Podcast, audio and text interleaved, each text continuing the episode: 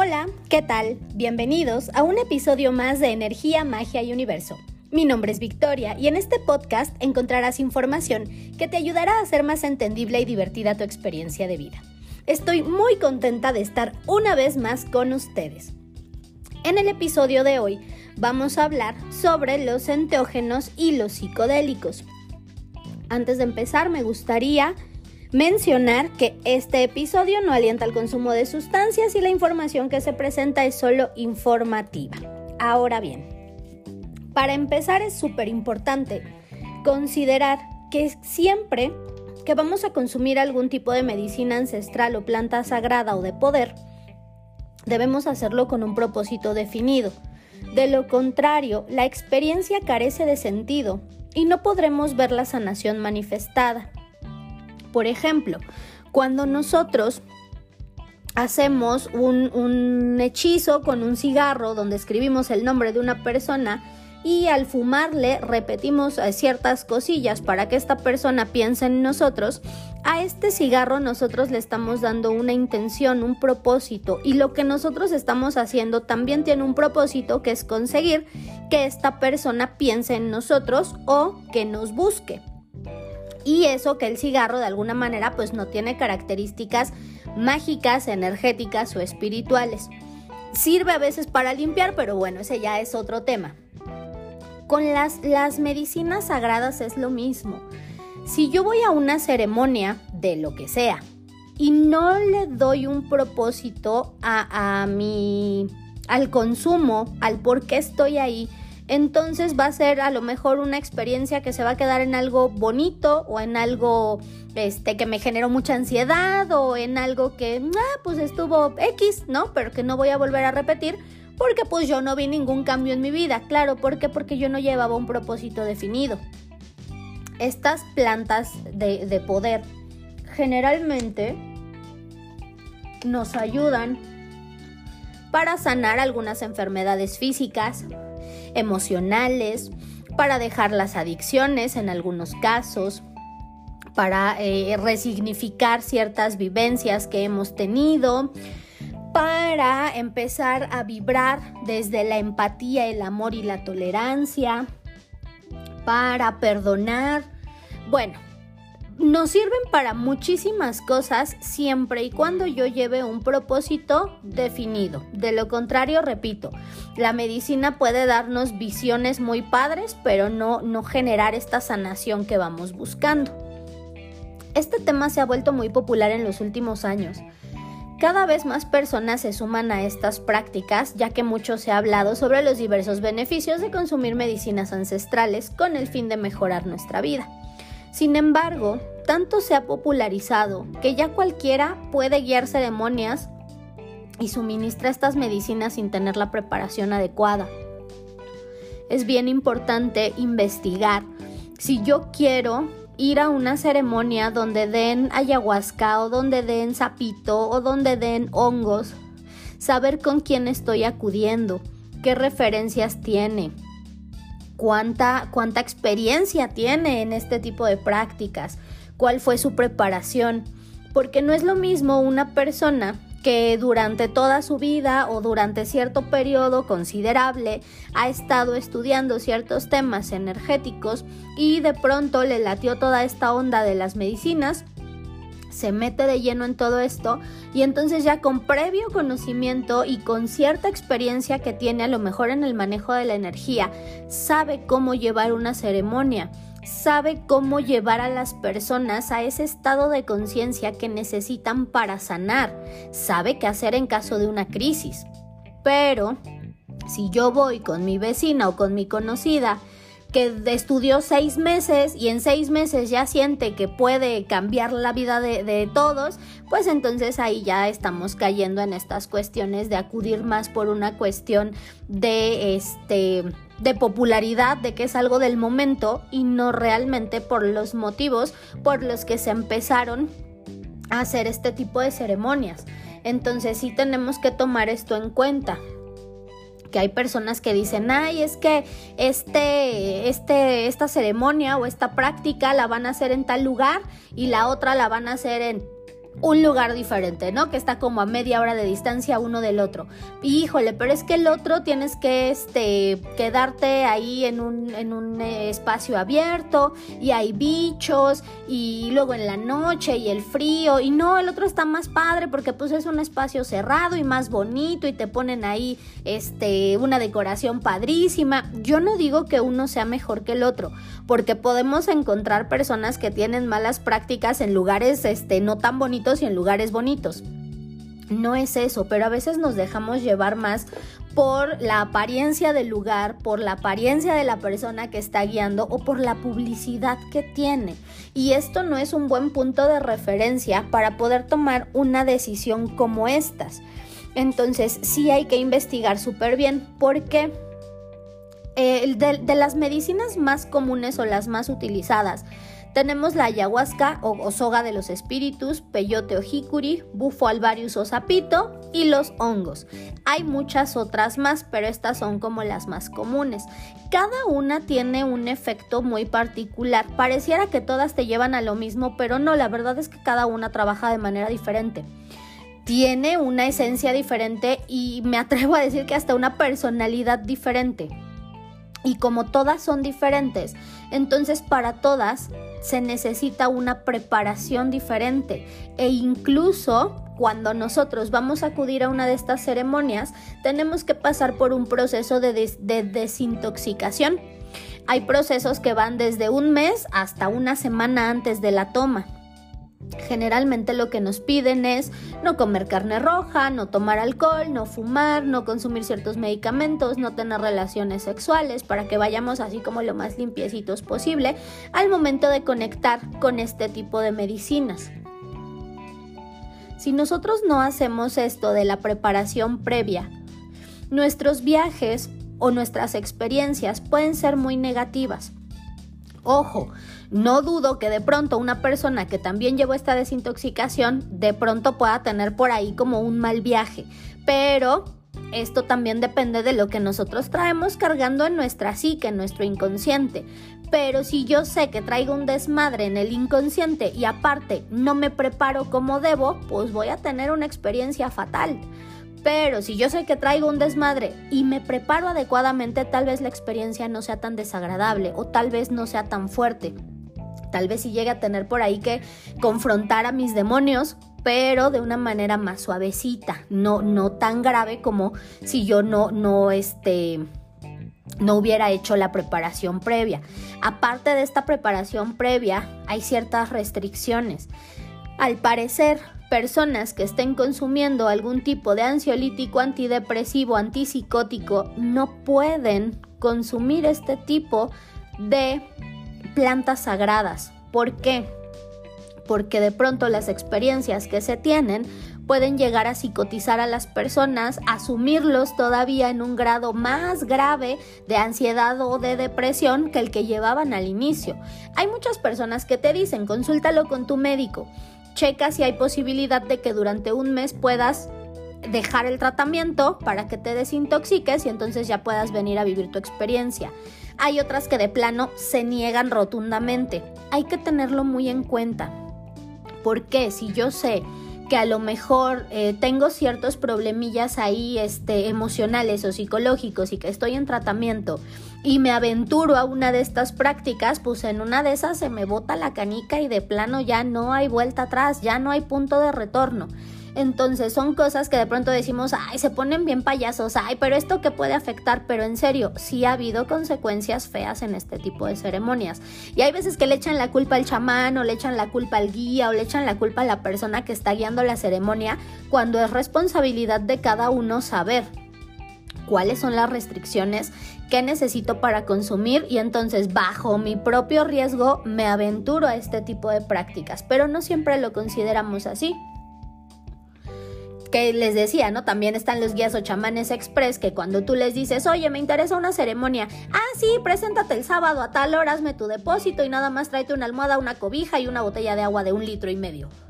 Y dices, ¿ya es todo? ¿En serio? ¿Con eso? Sí, sí, con eso yo aquí te doy todo y tocamos el tambor y cantamos y, yo los cuido. Entonces, cuando te dan ese tipo de recomendaciones, pero no te hablan de todo el proceso previo para que tengas una experiencia bonita, pues entonces estamos ante una persona que evidentemente no nos va a ayudar. Que podemos tener un viajezote, sí, pero no algo que nos dé lo que nosotros estemos buscando. Ahí sí sería prácticamente pues ir a ver qué pasa y, y como esta cuestión de, bueno, pues drogarse por drogarse, ¿no? No con una intención.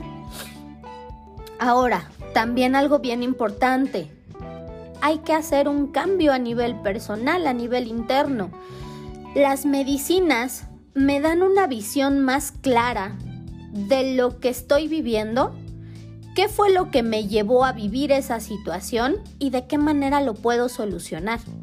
Como tal, las medicinas no actúan así mágicamente de la nada y ya, te tomaste tu caballito de ayahuasca, ya estás sanado. No, la ayahuasca a lo mejor me puede mostrar ciertas situaciones, pero si yo no, no hago ciertos cambios en mi vida, no voy a tener lo que yo estoy esperando.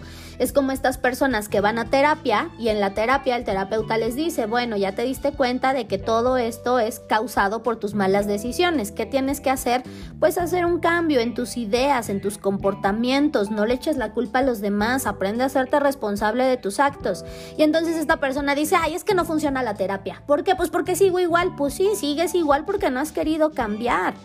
La terapia es un apoyo, es una herramienta, pero no es una varita mágica, así como las plantas o los psicodélicos no son una varita mágica que van a transformar tu vida de la noche a la mañana si no hay un trabajo a nivel personal. Y eh, de alguna manera sí es esto bien, bien, bien importante. Les voy a contar un par de historias porque ya saben que me gusta el chisme. Una chica tenía por ahí como este, ciertos conflictos con los excesos. Excesos, este, alcohol, eh, sustancias, eh, relaciones eh, nocivas, tóxicas, un grupo de amigos, pues sí, de, de pronto como muy conflictivo y ella estaba teniendo problemas ya en su trabajo, con su familia, este no lograba tener una relación estable, pues obviamente cuestión económica también andaba por la calle de la amargura porque todo se le iba en los excesos. Ella va a una ceremonia de ayahuasca y en esta ceremonia de ayahuasca dice que ella vio su propia muerte. Estaba en un bar sentada con sus amigos, de pronto unas personas empezaron a echarle pleito a los amigos, empiezan a agarrar a madrazos, ella también se mete a los madrazos, llega un güey, le pone una pistola en la cabeza, le dispara y la mata. Fue tan fuerte lo que ella vivió en esa experiencia que a partir de ese momento, bueno, su vida dio un cambio radical. No quiere decir que ya no toma o que ya no sale o que ya este no se divierte o no es feliz. No, ¿qué fue lo que pasó? Dejó de convivir con estos amigos que únicamente le traían problemas, dejó de consumir ciertas sustancias que sí le estaban afectando mucho, hizo un cambio en cuestión de actitud porque ella también de pronto era muy agresiva, entonces dejó de ser tan agresiva. ¿Por qué? Pues esta experiencia le cambió la vida, dijo yo no quiero terminar así, porque lo que vi fue tan fuerte que dije, yo necesito una vida diferente, necesito un cambio. Cuando salió de la ceremonia era otra, completamente. Un conocido que tengo también fue a una ceremonia de peyote. Y aquí él iba por un propósito muy claro, que era definir su, su, como su línea de trabajo espiritual, porque él trabaja cuestiones espirituales. Pero no sabía de alguna manera cómo, dónde encontrar como toda esta fortaleza espiritual para poder trabajar lo que él estaba trabajando. Y en este viaje de Peyote dice que de pronto él estaba sentado en medio del bosque en, en la visión y llegó un oso y se sentó junto a él. Y de pronto llegó otro oso y de pronto él estaba rodeado de osos. Y cuando termina la visión, que hubo más cosas, él le comenta a la guía y la guía le dice, que el oso era su animal de poder y que ahí estaba la respuesta de lo que él estaba pidiendo, de lo que él eh, quería resolver en ese momento. Entonces estas fueron eh, experiencias con diferentes tipos de eh, medicinas ancestrales. Una fue a lo mejor muy bonita porque este chico dijo que los osos le transmitieron mucha paz, mucha tranquilidad porque no se portaron agresivos en ningún momento, llegaron a sentarse junto a él Y la otra fue una experiencia muy fea, porque el hecho de visualizar tu muerte en condiciones tan, tan violentas, sí te genera un, un estado de angustia impresionante. Sin embargo, como fueron con personas que sabían qué eran, lo que era lo que estaban haciendo, entonces tuvieron una contención adecuada después de que terminó la ceremonia y esto es bien importante. Hay personas que en cuanto termina la ceremonia les dicen, bueno, ya terminó tu ceremonia, ya regresaste del viaje, tómale a tu agua, nada más de quédate aquí media hora sentado para ver que estás bien, agarra tus chivas y llégale. Y esto no se debe hacer. Después de que todos despiertan, necesitan tener como un, proceso con la persona que los está guiando que les puede decir que hablen de sus experiencias o que les puede compartir algo o que puede incluso poner por ahí alguna, algún tipo de música o tocar cierta música como para cerrar ese, ese espacio y entonces ya después de cierto tiempo ahora sí ya se pueden ir, pero no es como que ya te viajaste, ya vete. Y esto es lo que de pronto hace que también todo lo que tú viste en esas experiencias tenga un sentido, porque vas a decir, oye, pero yo vi, no sé, a lo mejor muchas mariposas y no sé qué significa. Ah, ok, ¿cuál era tu propósito? No, pues mi propósito era este. Ah, perfecto, pues las mariposas te están diciendo esto y esto, porque también son personas que de alguna manera saben cómo interpretar esos mensajes. Y esto ayuda muchísimo. De verdad, son experiencias muy padres por lo que me han platicado, pero siempre y cuando se hagan con personas que realmente tengan conocimiento de lo que están haciendo. Como les decía, estas plantas ayudan para muchísimas cosas, pero sí necesitamos también esta parte del trabajo interno. Y bueno, hablando de psicodélicos, los más conocidos, el LSD y la marihuana, y muchos van a decir, pero estas no son plantas de poder. Efectivamente, durante mucho tiempo se les discriminó, se les hizo el feo y no eran considerados dentro de las plantas que podían ayudar o podían sanar. Sin embargo, hace muchos años, estoy hablando de hace seis años más o menos, en Chile hicieron una tesis, no sé si ya había investigaciones previas, yo esta tesis la encontré hace como seis años más o menos, donde mezclaban el consumo de estas sustancias con apoyo psicológico en personas que tenían enfermedades terminales. Y se dieron cuenta que muchas de las personas a las que se les invitaba para formar parte de estos grupos aumentaban su calidad de vida, su expectativa de vida, personas a las que les habían dicho tienes dos meses de vida y a lo mejor no fueron dos meses sino un año o a lo mejor no fueron dos meses sino seis meses, entonces sí hubo un cambio muy importante. Y en los resultados mencionan que este tipo de psicodélicos lo que hicieron fue darles a las personas una conexión muy, muy, muy especial con ellos mismos, con el sentido de su vida, aprender que todos son etapas, que esto no era un desaparecer por completo, sino simplemente transitar hacia algo diferente. Entonces es padrísimo de pronto ver que estas personas cuando, cuando se fueron, no se fueron en situaciones tristes, no se fueron en, en situaciones feas, se fueron felices, porque entendieron lo que a lo mejor les costó mucho tiempo entender porque se dieron cuenta que a pesar de que tal vez ya había llegado su momento, no, no fue como una, y es que yo no quiero irme, ¿no? Yo quiero seguir viviendo muchísimo más tiempo. Es una aceptación, pero desde el entender que esto no es el fin que la muerte no es el fin, que es únicamente una transición. Y entonces a partir de ese momento se empezaron a hacer más estudios y ahorita incluso en Estados Unidos ya están haciendo más investigación respecto al uso de los psicodélicos combinados obviamente con terapia psicológica para tratar diferentes situaciones, ya no nada más enfermos terminales, sino también cuestiones de adicciones, duelos, abusos sexuales o violaciones. Entonces, esperemos que más adelante ya haya como una mayor apertura y obviamente pues prácticas bien hechas para poder tener como, como mayores beneficios de todas estas sustancias. En lo personal yo no he acudido a ninguna de estas ceremonias porque de pronto sí me da miedo lo que pueda llegar a ver. La verdad es que yo soy muy coyona para esas cosas y entonces no sé, yo creo que si yo de repente eh, veo que todo empieza a oscurecerse y aparece la geometría sagrada y de repente veo un jaguar de 20 metros frente a mí, en ese momento se me botan los tornillos y yo no sé qué va a hacer de mí. Entonces, por eso no lo he hecho, no me siento preparada todavía, no creo tener como, como la, la fortaleza o la madurez o la conciencia suficiente como para, para aventurarme a una de estas experiencias. No lo descarto del todo, tal vez más adelante sí me anime, por el momento no, no está en mis planes, pero he escuchado muchas historias, la verdad, bastante bonitas, otras no tan bonitas, pero insisto, todo depende de nuestra preparación y sobre todo de la persona que esté guiando la ceremonia.